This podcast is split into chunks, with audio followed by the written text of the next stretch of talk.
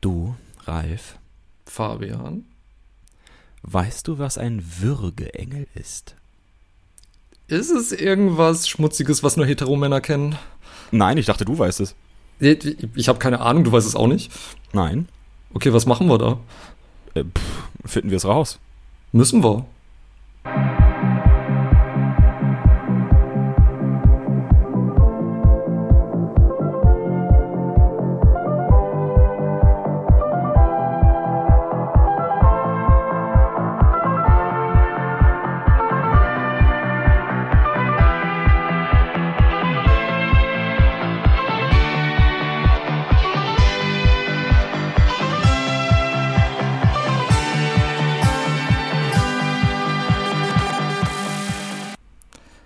Ganz herzlich willkommen zurück bei Mal gucken das Filmdoppel. Ich bin wie immer Ralf Döbele und mir gegenüber in diesem Raum, aus dem es aus unerfindlichen Gründen kein Entrinnen gibt, sitzt.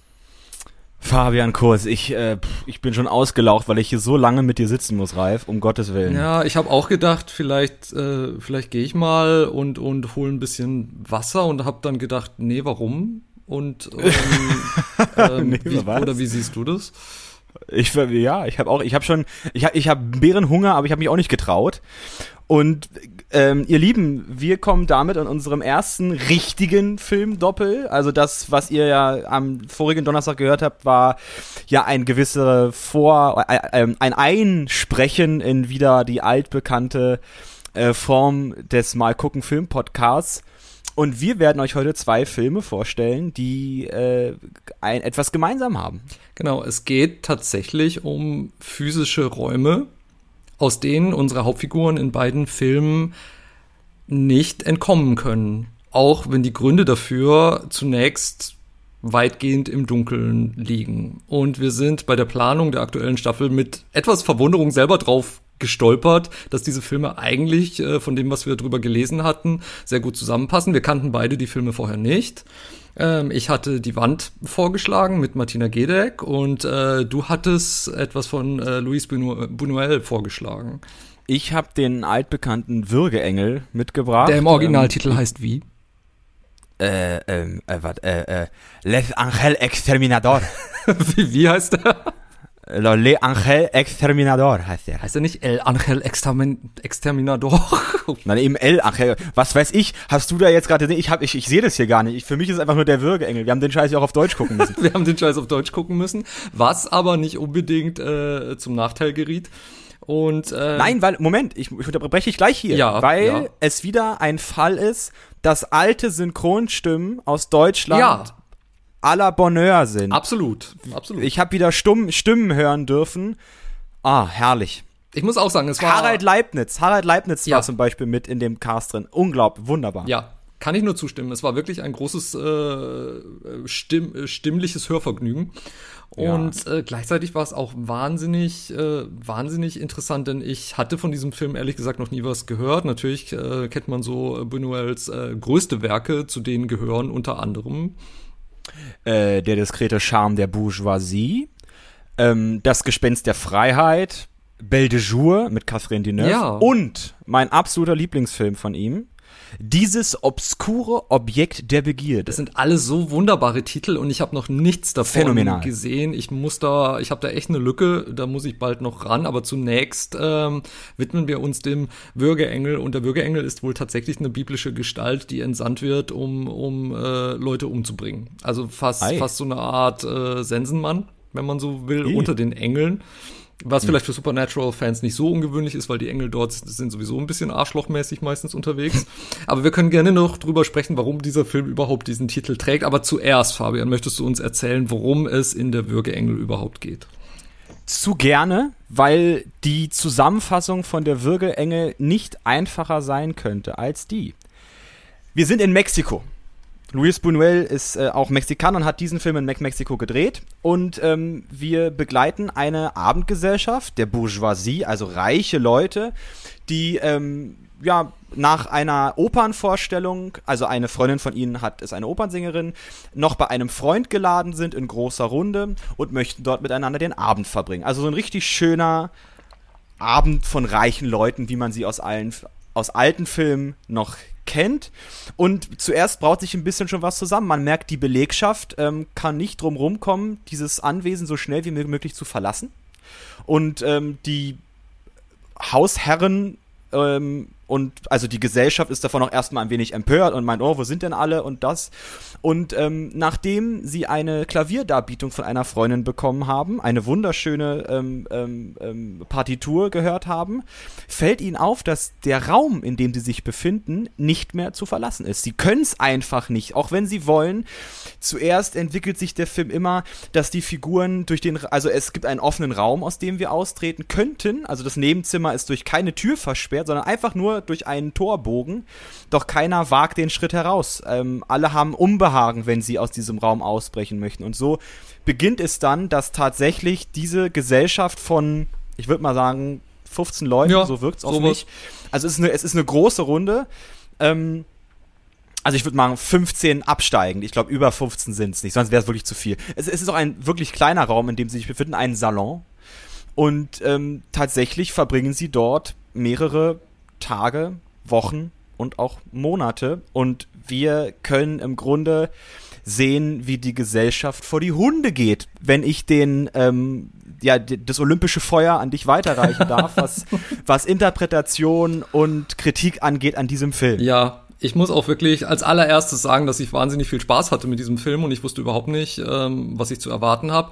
Und zunächst, ähm, so die ersten 20 Minuten oder so, musste ich mich wirklich erst zurechtfinden. Ich hatte auch teilweise Mühe, die Mitglieder dieser noblen Gesellschaft auseinanderzuhalten zuerst. Mhm und äh, auch namentlich auseinanderzuhalten, aber letztendlich ist es gar nicht so wichtig. Sie sind wirklich ähm, ähm, die, diese Vertreter der Oberschicht, die sich selbst nicht erklären können, warum sie plötzlich so irrational handeln und sich nicht mehr trauen, über diese sehr offene Schwelle ins ins Nebenzimmer zu treten, da herauszutreten. Der einzige Bedienstete, der übrig bleibt, ist der Majordomus des Hauses, ähm, der Chefbutler, wenn man so sagen will. Und auch er ist dann mitgefangen. Und was ich so interessant ähm, finde, ist, dass viele dieser Gäste dann in diesem Konstrukt, äh, über das ich interpretationsmäßig noch, noch nicht so viel sagen will, dazu kommen wir gleich, mhm. ähm, dass die auch anfangen, eben ganz seltsame Aktivitäten zu entfalten. Also die ähm, fangen an, sich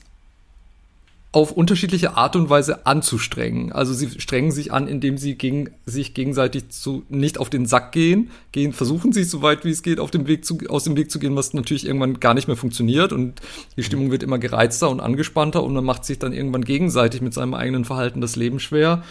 Irgendwann gibt es kein Wasser mehr aber anstatt über die offene Schwelle zu treten, wie sie es theoretisch könnten, fangen sie an, die Wand aufzubrechen. Sie brechen diese Wand auf, öffnen die Wasserleitung äh, mit einem kleinen Loch und äh, dadurch wird die Wasserleitung zum, zur Quelle, zum Springbrunnen, wo sie selbst ähm, dann ähm, Wasser anzapfen können. Ein ähm, ein Mann äh, stirbt, einer der Gäste stirbt, es macht sich Verwesungsgeruch in diesem Raum breit, in diesem Salon breit, aber anstatt den Mann über die Schwelle zu werfen zumindest, bleibt er einfach dort verhüllt liegen. Und die Leute müssen sich mit dem Verwesungsgeruch auseinandersetzen. Und für manche der Leute, das heißt für manche, eigentlich für alle wird diese Situation zunehmend hoffnungsloser und hoffnungsloser und belastender. Und natürlich ähm, so am Anfang plätschert das so vor sich hin und dann macht der Film irgendwie eine Art von Sprung und er packt dich an der Gurgel und hält dich fest und du sitzt irgendwie nur noch so davor und denkst so, ach du Scheiße. War, haben, was passiert es gerade? Was passiert jetzt gerade? Massenwahnsinn und ich glaube, was passiert, kann man auf einer rationalen Handlungsebene überhaupt nicht mehr erklären und dann wird dieser Film wirklich zur ähm, zur leeren Leinwand, wenn man so will, ähm, wo man interpretieren kann. Und ich habe einige Interpretationsansätze für mich selbst ähm, gefunden, weil ich auch die Symbolik so schön fand. Oh, aber vielleicht willst mhm. du erstmal eine beisteuern. Ich zuerst würde ich, würde ich das, was du gerade eben gesagt hast, voll und ganz, so wie du es gesagt hast, unterschreiben. Ähm, vollkommen, vollkommen richtig nochmal zusammengefasst und ich finde auch vollkommen richtig beschrieben was wir hier haben bei der Würgeenge ist im Grunde etwas, was man auch in den in Buñuels späteren Filmen sehen kann. Und zwar ähm, Dekadenz zum einen ähm, und Zerfall von Dekadenz. Also ähm, Thomas Mann arbeitet auch ähnlich so. Also da gibt es verschiedene ähm, ähm, Autoren, ähm, auf die, also die da auch aus, also das kommt nicht von irgendwo her, diese, diese Richtung, die hier Buñuel ähm, macht, dieses Fass, was er aufmacht. Es gibt ähm, Autoren wie eben Thomas Mann und es gibt eine richtige Stil, Stilrichtung. Ich glaube, entweder ist es sogar das, die, die Dekadenz ähm, als, als, als, als literarische Gattung, aber da will ich mich jetzt nicht aus dem Fenster lehnen. Ähm, worum, also worauf will ich hinaus? Und zwar betrachten wir hier im Grunde, wie ich schon gesagt habe, den Zerfall von Gesellschaft. Eine Gesellschaft, die im Grunde Moralvorstellungen hegt, die, die wirklich superior sich auch von, von einer vermeintlich niederen Klasse abhebt. Also wir haben die Belegschaft im Haus, die eigentlich auch jetzt keine Barbaren sind, aber trotzdem diese Gesellschaft, wenn sie hereinkommt, wirkt durch ihren Stil, wirkt so dekadent, man kann kein anderes Wort dafür nehmen, dass sie sich und hier schlägt wieder dieser Übermensch zu, über den, bei denen es bei uns beiden irgendwie in sehr vielen Folgen ging. Ich weiß auch nicht warum, aber, aber das ist so ein, das ist so ein Elefant, der immer mal wieder trötet. Und hier ist es ähnlich. Also hier haben wir plötzlich diese, diese, diese ähm, sich wirklich Hals über Kopf ähm, über den, über der Wahrheit schwebenden äh, reichen, also dieser reichen Bourgeoisie, die dann mit einer ähm, Extremsituation konfrontiert ist, in der sie mehr und mehr merkt, wie wenig gehaltvoll sie doch eigentlich ist, wie wenig Gehalt sowas, wie wenig Gehaltwerte haben wie Geld. Also im Grunde wird der ganze Kapitalismus auch einmal durch den Kakao gezogen.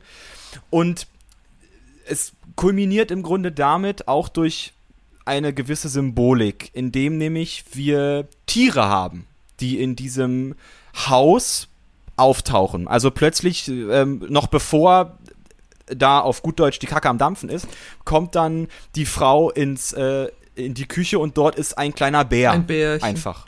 Ein Bärchen, wo sie ist, also wirklich ein Bär, ein Braunbär. Und dann sagt sie, ja, ja, ähm, lass den mal bitte nicht raus, sonst kriegen die Gäste Angst. In einem anderen Zimmer ähm, treiben sich Schafe herum, Lämmer. Man wundert sich, was machen die da? Aber diese ganzen Sachen werden überhaupt nicht, also es ist, es wird nicht als Kur Kuriosität angesehen, dass diese Figuren da sind, aber sie sind wichtig für den Film, denn ich glaube, dass wir diese Tiere in diesem Film haben als Gleichnis der mehr und mehr animalisch werdenden Gesellschaft, die sich darin ähm, in diesem kleinen Raum befindet. Und wir haben einen Charakter, und zwar, den Charakter eines, ähm, eines Arztes, der da Gott sei Dank ist und auch den Toten bewacht. Ähm, und, so, und sozusagen noch die letzte, ähm, jetzt kann ich mein, mein, ähm, meine Metapher von voriger Folge vollenden, wirklich noch die Bergspitze, die aus dem, die aus dem Nebelteppich emporblickt und in gewisser Weise noch das hält, was man Etikette und Überblick nennen kann und eben sagt, wenn wir jetzt ans, anfangen zu verkommen, also uns nicht mehr zu pflegen, wenn wir anfangen, uns gegenseitig umzubringen vielleicht, wenn wir anfangen, ähm, vollkommen den, also den Verstand zu verlieren, dann sind wir nichts, nicht, nicht mehr als Tiere. Also wir sehen, wie wirklich vermeintlich, ähm, ein letzter Punkt noch, wie, wie sich vermeintlich oder, oder zusammenfassen, wir sehen, wie wirklich sich sich, sich, voll, sich für vollkommen haltendes Menschentum mehr und mehr abbaut hin zu bloß instinktiven animalischen Trieben und immer wir nicht wissen, kriegen sie noch die Kurve, kriegen sie nicht die Kurve und was soll das Ganze? Ja, was ja auch einen sehr ironischen Gegensatz in dem Film darstellt, denn ausgerechnet diese Tiere, also das Bärchen und die Lämmer, laufen dann fröhlich durch das Haus und können genau diese Bereiche betreten, die die Menschen aus irgendeinem Grund eben nicht mehr betreten können. Das ist, das ist dann auch noch äh, ein schönes Paradoxon und mich hat tatsächlich Teile davon haben mich auch an Salo erinnert, wo wir eine ja. herrscher, herrschende Klasse haben, eine Bourgeoisie, die sich so sehr selbst genügt, dass sie sich schon selber nicht mehr ausstehen ausstehen kann, dass sie, ähm, dass sie ritualisiert irgendwelchen äh, Vergnügen nachgeht. Hier ist es eben die ritualisierte Abendunterhaltung. Wahrscheinlich waren alle diese Leute schon auf Dutzenden, Hunderten solcher Partys und äh, das Ganze hat die Bedeutung längst verloren. Ähm, und und ähm, so dieser Aufstieg bringt ja auch, dieser gesellschaftliche Aufstieg bringt ja auch Verantwortung mit sich. Das heißt, man erreicht eine gewisse Stufe, aber da hängt ja allerhand Kladderadatsch dran. Also da hängt die Verantwortung für die Bediensteten dran, für die Mitarbeiter, für den ganzen Hausrat, für man hat ein Haus, man muss den Rasen mähen. Also selbst auf dieser, auf dieser substanziellen Ebene hängt dann, hängt dann so viel mit dran. Und äh, und keiner von diesen Menschen, wenn man sinnbildlich sehen will, traut sich aber auch wieder diese Welt, die sie sich erobert haben, äh, zu verlassen, auch wenn es dann zum eigenen Nachteil ähm, wird. Also so finde ich, kann man das ähm, sehr gut sehen. Man kann es auch noch, finde ich, total ähm, total abgesehen von diesem Klassenunterschied, finde ich, macht es für mich auch Sinn auf einer elementaren Ebene, wenn man selbst sich einfach nicht traut, vorgegebene Grenzen zu überschreiten. Also man bekommt beigebracht, das ist eine Grenze, die überschreitet man nicht. Man ähm, schläft als Mann nicht mit Männern. Man fährt mit dem Auto nicht 300 in der Fußgängerzone. Ähm, und warum tut man das nicht? Einfach nur, weil es heißt, man tut es nicht. Und weil man dann das ein ganzes Leben lang gepredigt bekommen hat und weil man dann automatisch schlechten, ein schlechtes Gefühl dabei bekommt, wenn man es dann doch tun möchte. Und erst indem man dann Mitstreiter findet, die genau das Gleiche tun, hat man dann vielleicht auch den Mut, da auszubrechen oder als ähm, Gleichnis auf das diktatorische System. Also man kann ein diktatorisches System nur als Gruppe überwinden. Ende der DDR. Erst durch den Zusammenschluss einer Volksbewegung konnte die DDR zu Fall gebracht werden als diktatorisches Regime, in dem zur gleichen Zeit eine ganze Gruppe von Leuten genau das Gleiche getan hat, was dann hier letztendlich dann auch ein bisschen der Schlüssel zum vermeintlichen Ende des Ganzen wird. Das heißt, dieser Film und seine Symbolik funktionieren auf äh, vielerlei Ebenen. Aber was mich wirklich eben fasziniert hat, ist, welche ähm, Selbstkasteiung und welche Art von Verrottung und welche Art von Leid all diese Leute bereit sind in Kauf zu nehmen, anstatt einfach nur den Schritt über diese unsichtbare Grenzlinie zu wagen. Ich finde es wirklich bemerkenswert. Ich möchte, darauf gehe ich gleich noch ein, ich möchte auf ein paar Sachen, die du jetzt gesagt hast, Tatsache, ähm, da, ich will auch ein bisschen widersprechen. Also ich würde, ich finde den Beisch, ich finde das, äh, die, den Vergleich mit Salo etwas schwierig, weil ich doch eher das Gefühl habe, dass Salo wir hatten in unserer 13. Folge von der ersten Staffel über Salo gesprochen, ähm, dass Salo weniger sich aus Dekadenz, sondern eher aus Faschismus erklärt. Und ich glaube, dass diese Figuren, die wir hier haben, weniger faschistisch sind, sondern Tatsache eher dekadent und weniger diktatorisch. Also ich glaube, es sind ähm, oder, oder was, was interessant ist, ist vielleicht, dass, dass, dass diese Gruppe im Grunde keine Individualität besitzt. Mhm. Also alle haben zwar tolle Eigenschaften, wir haben den Arzt, wir haben die Klaviervirtuosin, wir haben eine Opernsängerin, ähm, wir haben im Grunde aber einfach nur reiche Leute. Und im Grunde wird, wird, wird, wird, wird denen das aufgesetzt, was man dem Proletariat im gewissermaßen aufsetzt, indem man einfach sagt, das sind die Arbeiter, das ist die Arbeiterklasse. Und hier sagt man, das ist die Bourgeoisie. Punkt. Es, ich meine, ich, ich guck gar nicht, wie die Leute heißen. Es interessiert mich auch nicht. Du hast auch richtig gesagt, man kommt mit diesen Namen gar nicht mit. Man weiß nur, der ist Doktor. Man weiß nur, der ja, ist genau. der und der. Genau. Man kann mit dem Gesicht was anfangen, aber man weiß nicht, was das für ein Name ist. Der Name interessiert auch Bunuel nicht in seiner, in seiner ähm, Regiearbeit. Genau, also ich denke, das ist da auch durchaus beabsichtigt, weil ansonsten ähm, würde er sich, glaube ich, noch mehr ähm, Mühe geben, diese Figuren als Individuen einzuführen, was er nicht tut.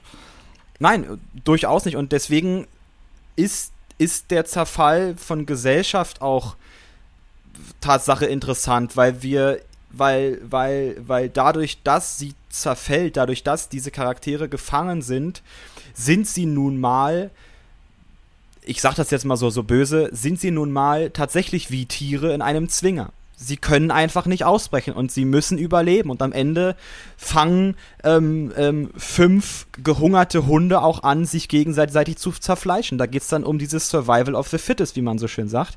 Und hier macht das, treibt das Bunuel auf, auf eine, also er versucht diesen Konflikt aufzubrechen, indem er sagt, okay, diese, es sind nun mal Menschen, es sind keine Tiere, aber wann, wann, wann kippt das? Also es gibt Momente im Würgeengel, wo es wirklich droht zu kippen, wo ich dann auch dachte, aha, okay, jetzt wird es mit dem Messer gezogen und jetzt gibt es ein großes Blutbad und äh, dann ist der Film vorbei, aber das passiert nicht. Also tatsächlich schafft es, ich glaube, schafft es, schafft es diese, diese Gesellschaft durch auch ein ziemlich langes Durchhaltevermögen einfach ähm, und auch durch Lebenswillen diese Extremsituation auszuhalten und am Ende auch aus ihr auszubrechen. Also plötzlich gelingt ihnen das, wobei nicht plötzlich, wir wissen, warum es ihnen dann plötzlich gelingt, also warum es ihnen dann gelingt, so. Aber der Weg dahin ist, ist Tatsache, wie du auch beschrieben ja. hast, ähm, ähm, wirklich krass. Es ist krass. Also auch ich saß da und hatte teilweise an meinen Fingernägeln geknabbert, weil ich wirklich, weil ich wirklich diese Situation so grauenvoll fand ja, und absolut. mich selbst gefragt hat, wie würde ich reagieren, absolut. wenn ich in so einer Situation wäre. Und es gibt, dieser Film macht etwas ganz Interessantes. Wir sehen, wie, also die Gesellschaft versucht alles, um sich innerhalb dieses Raumes zu erhalten. Was wir nie sehen, ist tatsächlich, wie jemand mit viel Anlauf einfach versucht, aus dem Raum rauszuspringen. Genau. Das wird uns nicht gezeigt. Genau. Es wird uns auch nie gezeigt, wie jemand wie eine Pantomime an einer unsichtbaren Wand entlang donnert. Nein, sondern es ist schlichtweg, die Leute gehen an diesen Türrahmen gucken hoch und es ist dieses unbehagene Gefühl ja, sie haben, und sie lassen man sieht die Angst, ab. man sieht die Angst, man spürt die Angst, man sieht eine Angst, die sie befällt, ja. sobald sie auch nur anscheinend dran denken und, und man merkt richtig, wie sie sich Ausreden suchen, um es nicht ähm, versuchen zu müssen und ähm, was mich doch manchmal auch in Richtung Faschismus hat denken lassen oder Diktatur ist, ist auch noch, der, was quasi zeitgleich geschieht. Also es ist ja auch noch parallel dazu, dass diese Leute nicht aus diesem Raum raus können, ähm, sind auch äh, außerhalb dieses Hauses, in dem dieser Salon ist, ist eine Gruppe von Menschen, auch Angehörige von diesen Leuten, die, ähm, die diese Leute vermissen, die wissen, die sind da drin, sogar die Polizei ist da, aber auch die trauen sich nicht, ähm, das Haus im Umkehrschluss zu betreten, diesen Raum zu betreten. Und auch sie fangen an, Ausreden dafür zu erfinden oder sich aus der Affäre zu ziehen und es nicht mal zu versuchen. Und das hat mich dann halt eben doch wieder in, in, in diktatorische oder faschistische Richtung denken lassen, weil man einen, einen Ort hat, ähm, eine Obrigkeit, äh, an der man überhaupt nicht traut zu kratzen, weil man Angst vor den Konsequenzen hätte. Ja, also mit dem letzten Satz gehe ich mit, um ihn insofern zu interpretieren, als dass die Obrig, als dass man als vermeintlich niederschwelliger in einer Diktatur Angst davor hat, die Obrigkeit an sie heranzutreten, indem, um halt, also das ist vielleicht etwas, was sich gegenseitig auch beeinflusst. Die Obrigkeit in diesem Raum will, dass ihr geholfen wird, sie will aber nicht, dass die Menschen von draußen sehen, wie sie ja, ähm, sozusagen barbarisch geworden sind. Und ich glaube, dass ja. auch die Menschen draußen nicht in diesen Raum wollen, weil sie nicht sehen wollen, wie die Bourgeoisie gescheitert ist. Ja, das, das also, ist ein guter Punkt. Ja. Das ist etwas, was sich vielleicht gegenseitig ähm, beeinflusst wenn du, du hast es gerade schön erzählt mit diesem, ähm, wir kommen über eine unterirdische, über, über eine unsichtbare Hürde nicht hinein. Und das erinnert mich gerade an Kafkas vor dem Gesetz, wo es ähnlich ist, dass ein, also Kafkas Gesetz ist eine, ist eine Parabel innerhalb des Romans Der Prozess, in dem es darum geht, dass ein, oder eine Erzählung, in dem es darum geht, dass ein Mann vom Lande zum zu einem Gebäude kommt, in dem das Gesetz drin ist. Und vor dem Gebäude steht ein Torwächter. Und der Mann sagt, er würde gern das Gesetz sehen. Da sagt, sagt der Torwächter, ich lass dich nicht herein. Dann spickt der Mann kurz durch die Tür und dann der sagt und der Torwächter lacht nur und sagt, haha, versuch doch an mir vorbeizukommen, doch hinter mir ist noch eine Tür mit noch einem Torwächter und dahinter wieder eine und alle sind mächtiger, als du es dir vorstellen kannst. Und so ist dieser Mann damit beschäftigt, diesen ersten Torwächter so sehr zu bestechen, um hinter das Gesetz zu, zu, zu kommen. Und als der Mann irgendwann im Sterben liegt, holt er den Torwächter zu sich heran und fragt ihn, wie kann es sein, dass in all diesen Jahren, in denen ich jetzt hier schon bin, kein anderer kam und gefragt hat und nach dem Gesetz gefragt hat. Und da sagt der Torwächter zu ihm, weil du der Einzige wärst, der es hätte sehen dürfen. Ja. Und diese Form von von, von ähm, also bei, bei Kafka ist es eher der Verwaltungsprozess, aber auch die Obrigkeit, da hast du vollkommen recht. Und hier geht es auch darum, die Menschen von draußen, trauen sich nicht, die, die Obrigkeit in ihrem, in ihrem, ähm, in, in ihrer, in, in ihrer Blöße zu erkennen. Also es fun Gott funktioniert, weil wir ihn nicht sehen, sondern jeder, ja. sondern in der Bibel steht, Gott kann das und das, Gott ist allmächtig und wir glauben das. Es ist das gemeinsame Gott, Einverständnis. Es ist das gemeinsame Einverständnis. Und wenn, und wenn aber wir plötzlich sehen, wer Gott ist, wenn wir, wenn wir mit ihm reden können, wenn wir ihn beeinflussen können, dann sind doch wir Menschen plötzlich dann ist das keine Allmacht mehr. Genau, also und es ist so dieses, ist, das ist, die, auch so entweder das gesellschaftliche Einverständnis, dass etwas so ist und so und so gemacht wird, oder auch ein religiöses Einverständnis, dass es da diese Glaubenskategorien gibt, ähm, die aber eben hauptsächlich auch auf Erzählungen beruhen. Und Selbstverständlich. genau wie diese unsichtbare Grenze hauptsächlich auf ähm, Erzählungen beruht. Und natürlich kann man auch über die religiösen ähm, Faktoren in diesem Film sprechen, gerade auch ähm, das Ende. Äh, was das Ende betrifft, dass ich irgendwie gar nicht so gerne jetzt schon spoilern möchte, aber ich denke eben, dass, also das war auch ein Gedanke, den ich wiederholt hatte bei, bei diesem mhm. Film. Was gibt es für gesellschaftliche, religiöse oder auch weltweit herrschende Konventionen und Gesetze, wo einfach jeder Mensch weiß, so und so wird das gemacht und man macht es. Es muss gar nichts Dramatisches sein, es muss gar nichts Lebensveränderndes sein aber man weiß, wenn an der Tür eine Klinke ist, dann nimmt man die Klinke und versucht nicht die Tür aufzubrechen oder so. Ne? Also es ja. gibt wirklich so diese sehr schön, sehr schön gesagt, genau. sehr schön gesagt. Es gibt so diese diese Alltagssachen, wo man genau weiß, so benutzt man das. So benutze ich den ja. Toaster. Ich stelle ihn nicht auf den Kopf, sondern ich mache die Brotscheiben rein. So, das ist ja. einfach so, man man lernt das und ähm, und dann ist es natürlich spannend zu fragen, wer, woher kommen diese ganzen ungeschriebenen Gesetze? Wie, über welchen ja. Zeitraum hinweg sind sie entstanden? Und inwiefern haben sie uns vielleicht als Weltbevölkerung, wenn man so sagen will, auch zum Nachteil gereicht, weil vielleicht hatte jemand noch eine viel bessere Idee, die sie überhaupt nicht durchgesetzt hat. Ja, weil er sich nicht getraut oder weil man sich nicht traut, Obrigkeit in, in Frage zu stellen. Also, man, also es geht ja auch zum Beispiel das, das Justizwesen. Also wir könnten, bei, bei so vielen Dingen werden Menschen tagtäglich von irgendwelchen Unternehmen beschissen und trauen sich nicht zu klagen, weil sie vielleicht ja. auch meinen, okay, der Rechtsweg ist in Deutschland vielleicht auch ein sehr ähm, ähm, ähm, aufwendiger Rechtsweg, der aber durchaus zum Erfolg führen könnte. Aber viele nutzen den Weg vielleicht einfach gar nicht, weil sie meinen, ach Gott, gegen die Allianzversicherung zu klagen macht keinen Sinn, die haben eh tausend Anwälte ja. und ich bin der kleine Bürger. Oder viel niedrigschwelliger, und einfach nur jemand, der im Alltag jemandem wirklich Leid zufügt, indem er unfreundlich ist, indem er jemanden ja. beleidigt oder, oder von mir aus sogar ins Gesicht schlägt, aber man, man, man traut sich nicht, sich zu wehren, weil man denkt, man ist nicht stark genug, man hat keine Unterstützung auf seiner Seite und man denkt, ich ziehe mich lieber zurück und es bleibt so, wie es ist, anstatt das bisschen Sicherheit, was ich habe, doch noch zu verlieren oder zu riskieren ich muss wieder auf Kafka verweisen.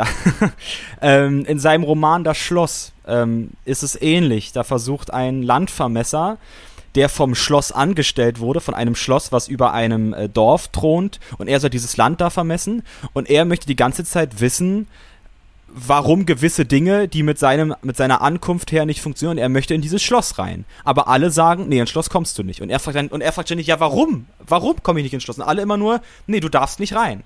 Und der Vers allein der Versuch, zu den Institutionen heranzutreten, ist bei Kafka immer zum Scheitern verdammt.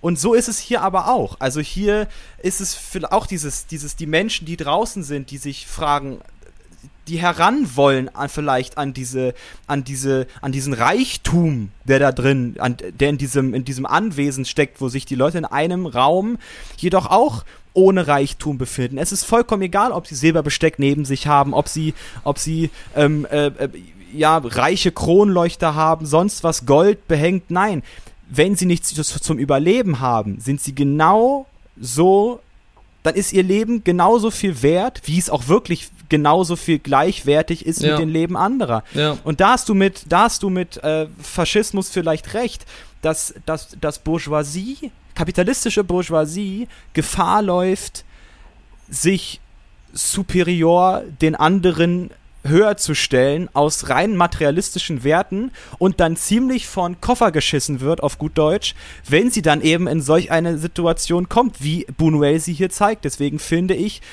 das als Gesellschaftskritik, was es, denke ich, wenn wir beide darüber sprechen, glaube Ja, ich, können wir uns beide darauf einigen, dass es das ist. Natürlich mit vielen glaub, Facetten, aber sein. grundlegend ist es auf jeden Fall Grundlegend Gesellschaftskritik. ist es, ist es eine Gesellschaftskritik. Und das ist, wie vieles, was ich von Buñuel gesehen habe, phänomenal. Es ist phänomenal. Ähm, ich weiß nicht, wir könnten jetzt noch über, über gewisse Dinge sprechen wie Schwarz-Weiß, aber ich denke, das reicht erstmal. Wir haben jetzt euch genügend Punkte gegeben, ähm, die vielleicht hoffentlich euch dazu bringen, diesen Film zu gucken. Denn tatsächlich ähm, könnt ihr, sobald ihr diese Podcast-Folge gehört habt, euch auch gleich ranmachen. Das ist tatsächlich so. Äh, ich habe voller Freude festgestellt, dass dieser Film äh, in der Nacht von Freitag auf Samstag, dem 7. Oktober um 0.20 Uhr auf Arte läuft. Das heißt, falls ihr uns noch am Donnerstag oder Freitag hört, könnt ihr da diese Ausstrahlung gleich noch äh, mitnehmen. Ihr werdet es nicht bereuen. Ich hatte auch wahnsinnig viel Spaß beim Anschauen. Von Freitag auf Samstag, ich denke, denke von Donnerstag auf Freitag. Nö, von Freitag auf Samstag. Okay. Und ähm, solltet ihr diese Ausstrahlung schon verpasst haben, ist der Film aber auch äh, bereits in der Arte Mediathek für euch abrufbar. Da bleibt er sicher auch eine ganze Weile. Könnt ihr da machen. Ähm, er ist auch bei Amazon auf Deutsch ausleihbar. Er ist natürlich auch auf DVD erschienen. Die Blu-ray ist leider vergriffen. Aber wie ihr schon seht, es gibt viele Möglichkeiten, sich den Würgeengel reinzuziehen und man sollte das auch tun. Unbedingt ein klarer Filmtipp von uns beiden. Ja. Und nicht, nicht, nicht weniger ähm, empfehlen möchten wir den nächsten Film. Ja. Ähm, und zwar geht's um die Wand. Ja, ich wollte diesen Film schon eine ganze Weile lang sehen, weil ich Martina Gedeck auch sehr mag als Darstellerin. Ich habe sie zum ersten Mal in einer Bella Block Folge gesehen als wirklich furchtbare Zuhälterin, die ähm, ihre geistig behinderte Schwester zur Prostitution freigibt. Äh, grauenvolle Rolle, aber wahnsinnig tolle schauspielerische Leistung.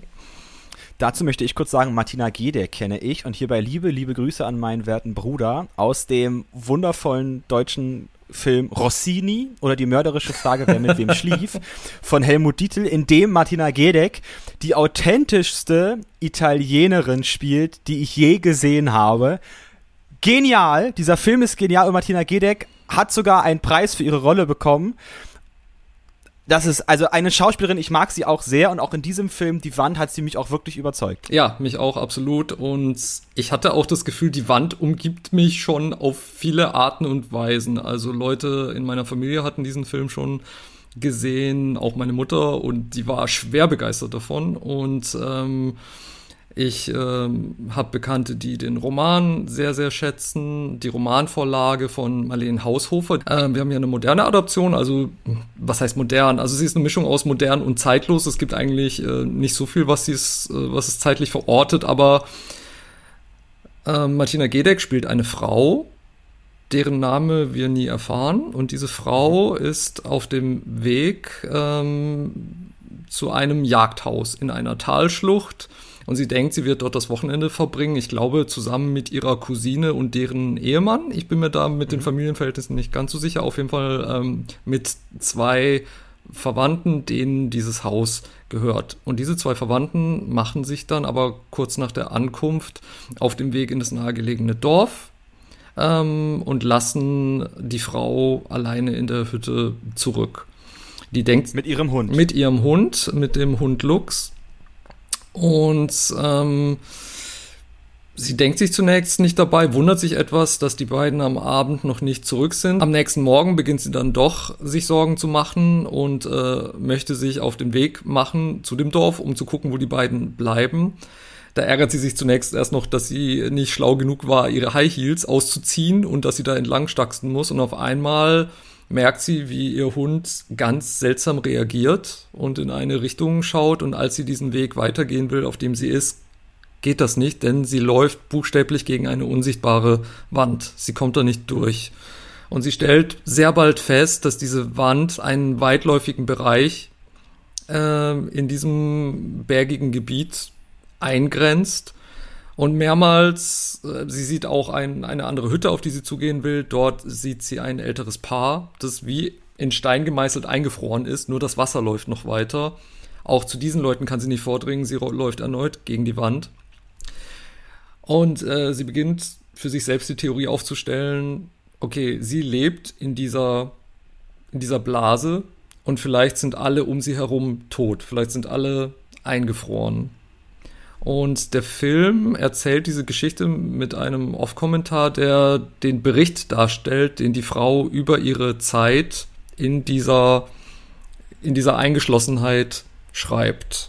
Und dieser Bericht umfasst mehrere Jahre und sie schreibt diesen Bericht so lange, bis sie kein Stück freies Papier mehr in ihrer, in ihrem Jagdhaus hat. Und ähm, was im Laufe dieser, dieser Eingeschlossenheit ähm, passiert, ist teilweise sehr langsam, aber immer wunderschön gefilmt und war für mich unglaublich fesselnd. Ich kann mich dem nur anschließen. Also ich finde die Bilder, die hier gemacht werden, tragen diesen Film auch wirklich. Also ich habe das Gefühl, dass gerade gerade Natur ein unglaublich wichtiges ähm, Element in diesem Film ist. Und ich muss sagen, ich, ich gehe mal von vornherein, ich hatte am Anfang Tatsache meine Schwierigkeiten, in diesen Film hereinzukommen, weil ich mich gefragt habe, ah, okay, wie wird das gemacht? Weil ich wusste vorher, okay, sie wird in einem, in einem, also das, das liest man auch. Eine Frau merkt plötzlich, dass sie in einem, in, äh, in einem, in einem Areal ist, in dem eine unsichtbare Wand ist, so Punkt. Und dann habe ich mich gefragt, okay, wie geht dieser Film dahin? Und was ich sehr schön fand, war, dass, dass der Moment, bis wir auf die Wand treffen, Tatsache recht früh ist. Und wir genauso so, so schnell, wie wir diese Wand erleben, genauso schnell habe ich das Gefühl, das fand ich, finde ich auch sehr gut, findet sich die Figur Martina Gedeck damit auch relativ schnell ab in der Erzählung des Films. Ja. Also zeitlich gesehen ja. braucht sie sehr lange, aber der Film rafft das sehr. Ähm, ja, bitte. Und was ich da bemerkenswert finde als Gegensatz zum Würgeengel, ähm, ja. ist, dass sich die Frau hier tatsächlich relativ schnell auf irgendeine Art und Weise arrangiert und abfindet und tatsächlich versucht, das Beste aus ihrer Situation zu machen. Also das, worauf äh, die Noblesse da erst im Laufe des Films irgendwann mal kommt, ich glaube im letzten Drittel, und zwar, dass es vielleicht mehr Sinn macht, sich tatsächlich ähm, produktiv zu betätigen und, und, und sich nicht verkommen zu lassen und mal ein bisschen mhm. Das macht die Frau von Anfang an. Also sie versucht sich tatsächlich eine Art von bäuerlichem Alltag in dieser Blase aufzubauen. Also sie, äh, äh, sie erkundet das Terrain sehr zielstrebig. Sie, sie fängt an, ähm, ähm, äh, als Farmerin mehr oder weniger tätig zu werden, um für ihr Auskommen zu sorgen. Sie beginnt mit den Gewehren und den Kugeln, die sie hat, äh, Tiere zu schießen, um sicherzustellen, dass sie, dass sie genug zu essen hat weiterhin. Also natürlich gibt es Momente der Verzweiflung, aber ähm, zunächst beginnt sie einmal tatsächlich an ihrem eigenen Überleben zu arbeiten und sich auch in dieser schwierigen Situation irgendeine Art von Alltag aufzubauen. Und sie beginnt auch, sich der Gesellschaft der Tiere, die sie umgeben, zu erfreuen. Also vor allem ihr, ihr Hund Lux, ihr bester Freund, muss man wirklich so sagen. Ihr läuft eine Kuh zu, ihr laufen zwei Katzen zu.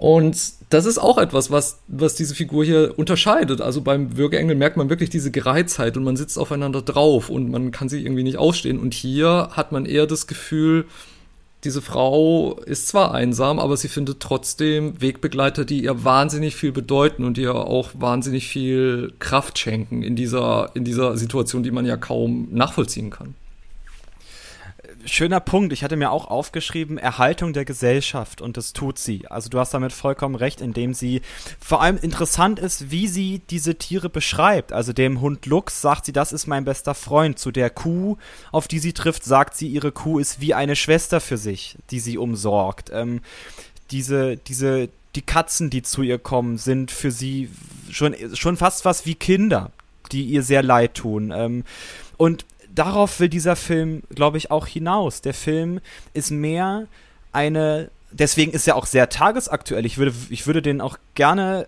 empfehlen, jetzt im Zuge auch, wir sprechen über den Klimawandel, über all das, über Nachhaltigkeit, über all diese Dinge. Und hier muss sich wirklich Martina Gedeck, die ja zu, zuerst auch eigentlich eine sehr städtische Frau Absolut, ist, ja, ja. relativ schnell mit der Wildnis arrangieren. Und das tut sie, indem sie wirklich dass das Tier achtet, ihre Umgebung achtet. Gut, sie schießt ein paar Rehe, aber ich finde schön, dass sie auch ganz klar sagt, ihr, sie, sie, sie, sie verabscheut diejenigen, die bei dem Schießen eines Tieres, bei der Jagd Freude empfinden. Sie sagt, sie macht das wirklich nur aus reinem Überlebensgedanken, aber auch trotzdem, sie, sie pflanzt Kartoffeln an, sie, sie, sie melkt die Kuh, also sie, sie isst auch diese Kuh nicht am Ende, sondern sie, dadurch, dass sie sie mit auch einem Namen ähm, besetzt, man sagt ja das Schöne auf dem Bauernhof, gib nie ein Tier einen Namen, sonst kannst du es nicht mehr essen. ähm, das ist hier tatsächlich so. Ja, Das ist hier tatsächlich so, aber, aber sie erhält sich durch, durch, durch eben das Besetzen dieser Tiere mit gewissen gesellschaftlichen Funktionen oder gesellschaftlichen Charakteren noch, noch, noch, ein, noch, eine, noch eine eine Blase des Vertrauens. Also Unbedingt. Also sie hat Vertrauen zu dem Hund. Sie hat Vertrauen zu dieser Kuh. Sie hat Vertrauen zu den Katzen, die sie umgeben, weil sie weiß, ja. was diese Katzen ihr geben. Und sie hat ein Ver Vertrauen vor allem. Und das ist das, worauf der Film, glaube ich, auch hinaus will. Ein Vertrauen mit der Natur. Sicher zu sein, dass die Natur das ist, was ihr wirklich noch bleibt. In einem, das, das ist ein Raum, den sie natürlich versuchen muss, sich zu eigen zu machen, aber ihn nicht zu, ihn nicht zu, zu zerstören. Also dort, wo sie, ähm, also äh, dort, wo sie, ähm, wer erntet, der sät auch. Es gibt so das Sprichwort. Ja, ne? natürlich. Oder man muss, um ernten zu können, überhaupt erstmal säen. Genau, genau. Ja. Und, und diesen Kreislauf macht sie, macht sie, macht sie vollkommen. Und das, das Schöne ist, dadurch, dass sie gewisse Tiere auf ihre Ebene hebt, nivelliert der Film sie als Person aber auch auf die Ebene der Tiere.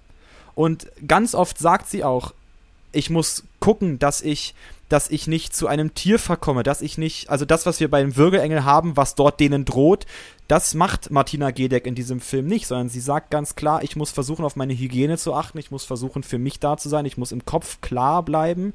Sie spielt auch solitär oder ähm, versucht sich ja. eben äh, ähm, auch durch den Bericht, den sie schreibt, ne, versucht sie die grauen Zellen am Laufen zu erhalten und, und ihre genau. Sprachfähigkeit ähm, zu erhalten, auch auf eine sehr tolle Art und Weise, weil die, die, die, die, die Sprache, in der dieser Bericht vorgetragen wird, ist fantastisch, finde ich.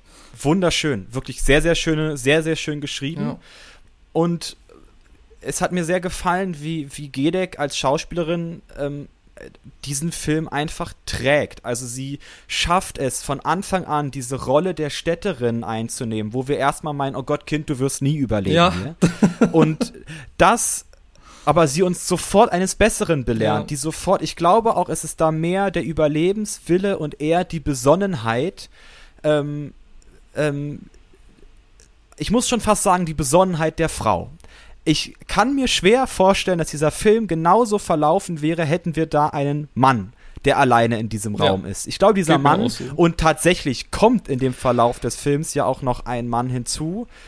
Ähm, und diese, aber sie ist so berechnend und so weise agierend innerhalb ihres Raumes, weil sie weiß, okay, ich bin hier nun mal alleine, vorübergehend, und muss diesen Raum und muss überleben. Darum geht's. Aber sie schafft es eben durch diese Tiere, die sie umgeben und auch durch das Sprechen mit denen, durch das Vertrauen, das, was sie mit diesen Tieren aufbaut, diese Freundschaft zu ihrem Hund, schafft sie es, da wirklich Gesellschaft noch zu erhalten. Komischerweise mit Tieren. Das, was, was, was bei der Würgeengel nicht funktioniert hat, wo die genau, Tiere das stimmt eigentlich, ja, das ist interessant. plötzlich, plötzlich, also diese beiden Filme sind nun wirklich perfekt für ein Filmdoppel. Was mich, was mich wahnsinnig bewegt hat an die Wand sind auch noch zwei andere Komponenten oder zwei Lesarten, die für mich ganz persönlich funktioniert haben. Bitte. Und zwar ähm, sind zwei, eine Thematik, die mich hier sehr bewegt hat, ist Arbeit und Anstrengung bei Arbeit und Lohn für die Arbeit.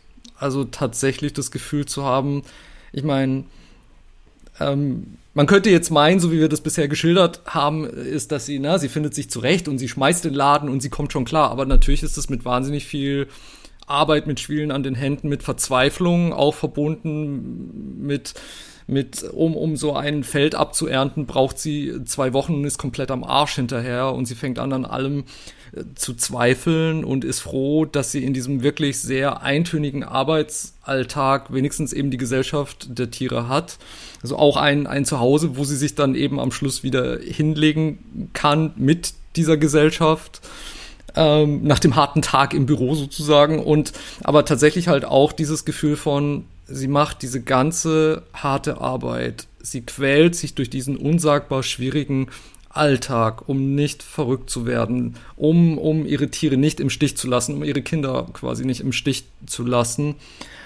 Und als Lohn für die Arbeit erhält sie letztendlich nur noch mehr Arbeit und noch mehr Schwierigkeiten und, und ein, auch ein, eine Form von Einsamkeit, aus der es letztendlich kein Entrinnen für sie geben wird, höchstwahrscheinlich. Und ähm, es kommen am gegen Ende des Films auch noch zusätzliche Schwierigkeiten auf sie zu. Und das hat mich teilweise auch wirklich so, ich musste echt auch an die Generation meiner Großeltern denken, die, die eben noch als, ähm, als Bauern tatsächlich im Hotzenwald gelebt haben und einfach auch kein besonders schönes und angenehmes Leben gehabt haben mussten. Ein Leben, das vor allem bestimmt war, ähm, bevor sie dann auch runter ins Tal gingen, um, um ein besseres Leben zu haben. Äh, oder auch meine Urgroßeltern, einfach bestimmt von wahnsinnig harter, Arbeit oder auch in der Nachkriegszeit, in der dieser Film, äh, in der, Entschuldigung, in der der Roman rauskam, ähm, letztendlich Aufbauarbeit, die geleistet wurde, nur um noch Platz zu machen für noch mehr Arbeit irgendwie. Also es gibt halt einfach keine Ruhe letztendlich ähm, für diese Frau, weil sie ständig ihr Überleben sichern muss. Und das ist ein Punkt, der mich auch sehr, sehr bewegt hat, weil ich ich glaube, das kennt jeder. Ne? Man arbeitet an etwas, man steckt so viel Herzblut rein und dann funktioniert es nicht so, wie man denkt oder es wird einem wieder weggenommen, äh, äh, es zerbricht alles in tausend Scherben und man möchte am liebsten alles hinschmeißen und dann braucht man etwas, woran man sich festhalten kann. Ähm, vor allem natürlich auch Menschen in seinem Umfeld. Ich kann dem im Grunde eigentlich nichts hinzufügen. Hast du sehr, sehr schön, sehr schön, äh, sehr schön beschrieben. Was ich gerne ähm, noch, noch, noch aufdecken möchte, ist, ist, die, ist die Verantwortung, ähm, die in diesem Film natürlich auch steckt. Also sie selber in einer Episode beschreibt auch sehr schön, sie, ähm, sie merkt, wie ihre Kuh langsam kalbt ähm, und Jetzt muss ich gerade lachen wegen diesem Sprichwort. Die Kuhkeim. Sorry. Was? Ja, keine Ahnung, warum. Flog mich gerade so an dieser Ich dachte, du musstest ähm, an das Bild aus dem Film denken, wo sie mit großer Kraftanstrengung dann äh, versucht, die Geburt des Kalbes hinzukriegen. Nee, es war Tatsache eher das Sprichwort die Kuhkeim. Weil ich das in letzter Zeit oft höre. Komischerweise höre ich das so oft. Okay, Egal. du wirst also von Rindviechern verfolgt. Im Grunde. Ähm, und sie das beschreibt als große Verantwortung. Sie sagt, ich möchte jetzt für meine Schwester in Anführungszeichen da sein ja. und, ähm, und ihr beim Kalben helfen, sorry. Nein, aber du hast vollkommen recht. Das ist ja tatsächlich, das ist auch so wieder dieses Ding, worüber ich früher sprach, man, man gewinnt etwas, man erreicht ein Level. Also wenn man es mal wirklich so sehen kann, die, die Kuh ist ihre Schwester, dann wird sie jetzt Tante. Aber das alleine bringt auch wieder jede Menge Verantwortung mit sich. Ja. ja dem man, genau. der man auch immer erstmal gerecht werden muss. Also es ist immer mehr Arbeit und immer noch mehr Verantwortung. Und je älter man wird im Leben, dann ergeht es einem ja auch so, trotz der tollen Sachen, die einem widerfahren, wird auch wieder noch mehr auf die Schultern geladen. Ja, aber auch im Zuge ähm, das Thema Nachhaltigkeit, was ich auch vorhin angesprochen hatte, das ist da genauso. Also wir müssen was tun für unser Überleben. Wir können, also wir, die Gesellschaft ist Tatsache verwöhnt. Es ist Tatsache verwöhnt. Du gehst äh, in Einkaufsladen und äh, kaufst deine perfekten Rüben, kaufst perfekt rote Äpfel, all das. Und hier besinnt sich Martina Gedeck nochmal, oder den Charakter, der sie spielt, ähm, auf tatsächlich das Überleben, was aber hier kein Kampf ist. Also sie kämpft nicht ums Überleben, sondern sie arrangiert sich wirklich sehr, sehr gut. Aber sie weiß halt, um, ihr, um, ihre, um ihre Grundbedürfnisse zu arbeiten. Weil hier spielt Geld keine Rolle. Mhm. Das ist auch das Problem. Ja. Also in einer Welt, in der es Geld gibt, können, kann man einfach sagen, gut, ich habe keine Lust, Holz zu hacken, hier kriegst du Geld dafür, mach das. Du delegierst die Arbeit. So funktioniert die Welt seit, seit hunderten von Jahren. Ich will dagegen jetzt nichts sagen, aber es ist schon interessant, dass, dass, dass, dass, dass der Film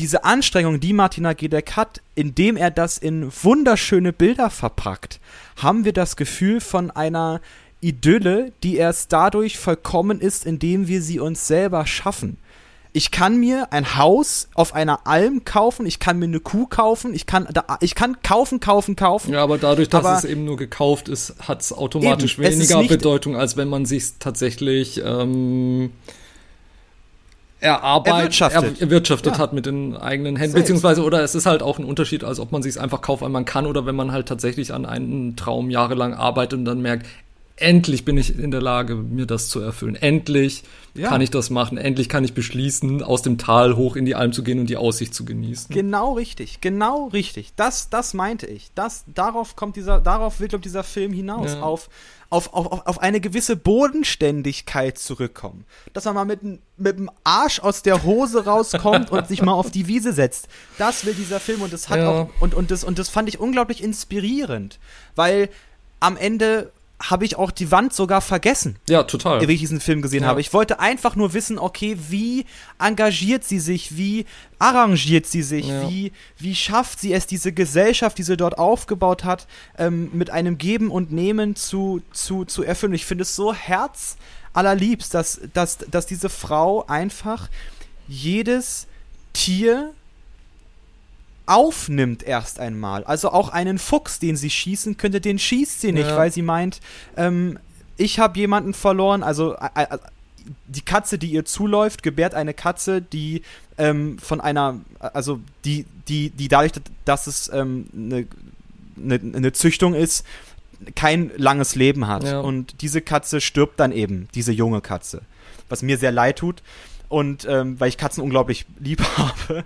ähm, ähm, und wir dann ähm, in ähm, diese, diese, diese ähm, Waage plötzlich haben, dass Martina Gedeck diesen, diesen Fuchs schießen könnte, aber auch sagt, ja. nein, den schieße ich jetzt nicht, weil weil das, weil das ungerecht wäre. Ja. Also und, und da kommt eine Stelle danach, wo sie selber sagt, sie ist das, sie ist die einzige in diesem ganzen Raum, in den, den sie sich bewegt, die überhaupt Gerechtigkeit und Ungerechtigkeit definieren kann. Ja. Also in der Welt der Tiere gibt es sowas wie Gerechtigkeit nicht. Gefressen und gefressen werden. Da kommt es nicht drauf an, ob derjenige äh, sonst was gemacht hat. Und dadurch, dass sie dieses Bewusstsein dafür hat, macht sie das auf eine Weise stark, aber auch selber hat sie gesagt, das fand ich sehr schön. Dieses ähm, Superior sein, was ich bei Würgeengel angesprochen hat, das erkennt sie zwar, ja. aber sie sagt, all, all diese, die, diese Tiere, wenn der Hund zu ihr zu ihr aufschaut und, und ständig lacht und ständig fröhlich ist, weil, weil der Hund nicht viel braucht zum, zum Glücklichsein. Da merkt sie auch, wie sehr, wie, wie sehr sie ihn auch beneidet. Sie beneidet sie ihn absolut. Ich meine, sie sagt ja auch an einer, an einer Stelle, dass sie eigentlich ähm, dass sie, dass sie äh, andere Menschen bemitleidet, weil sie sich nicht aussuchen konnten, dass sie in dieses Leben geworfen wurden. Und das ist eine, glaube ich, eine nicht besonders ähm, äh, revolutionäre Erkenntnis, an der definitiv was dran ist. Ne? Jeder von uns hat sich nicht ausgesucht, ob er oder sie hier ist. Einfach. Und wir müssen alle versuchen, das Beste draus zu machen. Ja. Und Verlust, auch ein starkes Thema. Ja, Verlust. Und was mich, was mich wirklich noch wahnsinnig bewegt hat, ist auch das Thema Einsamkeit in diesem Film. Also wenn man ähm, wenn man davon ausgeht, dass es eben, glaube ich, schon sehr, sehr viele Menschen auch in dieser ach so vernetzten Gesellschaft gibt, die tatsächlich auf sich alleine gestellt sind und vielleicht auch wirklich so viel schlechte Erfahrungen mit anderen Menschen gesammelt haben und es deshalb auch nicht mehr anders möchten und ähm, und dann einen, vielleicht auch einen Moment haben, wo sie denken, okay, da kommt dann doch noch jemand anders hinzu, aber der entpuppt sich dann als Gegner, mit dem man nicht klarkommt und dann ist man wieder alleine und dann ist man vielleicht schon alleine und da verliert man auch noch ein bisschen was von dem, was man eh schon hat. Und ähm, das ist zwar nur eine Komponente, die ich da gesehen habe, die, die, ist auch nicht so stark, dass sie den Film dominiert, was auch leicht ironisch ist, weil Martina Gedeck natürlich alleine ist. Aber ähm, es ist, glaube ich, eine Facette, also auch sowas wie Einsamkeit in der Großstadt, finde ich ein sehr, sehr vernachlässigtes Thema auch. Leute, die alleine in ihren Wohnungen leben, vielleicht tatsächlich nur die Katze bei sich haben ja. und vielleicht auch schon in Rente sind und Mühe haben, Anschluss zu finden, noch mit irgendjemandem über die Probleme überhaupt ordentlich sprechen zu können, wo die Wand dann halt metaphorisch daraus besteht, dass sie eben sich nicht trauen, sich an jemanden zu wenden oder überhaupt nicht wissen, wie sie überhaupt, überhaupt jemanden kennenlernen sollen. Und ich finde, das ist alles in diesem Film auch wunderbar bildlich eingefangen. Mauern isolieren auf beiden Seiten. Ja. Ralf, wo gibt's die Wand? Die Wand könnt ihr ganz leicht ähm, finden bei äh, Prime Video, also bei Amazon. ist, ähm, ist der Film ausleihbar, ist er inklusive. Natürlich ist er auch bei allen anderen gängigen Streaming-Diensten ausleihbar oder käuflich und er ist auch auf DVD und Blu-ray erschienen. Ähm, was ich bei der Recherche noch überrascht festgestellt habe, ist, ähm, und ich weiß nicht, inwiefern das erhältlich ist auf DVD oder auf CD, aber es gibt tatsächlich eine Adaption von Die Wand als Oper, also des Romans und eine Oper, die bei den Salzburger Festspielen 2016 Ach. anscheinend Premiere gefeiert hat, was ich mir unglaublich interessant vorstelle.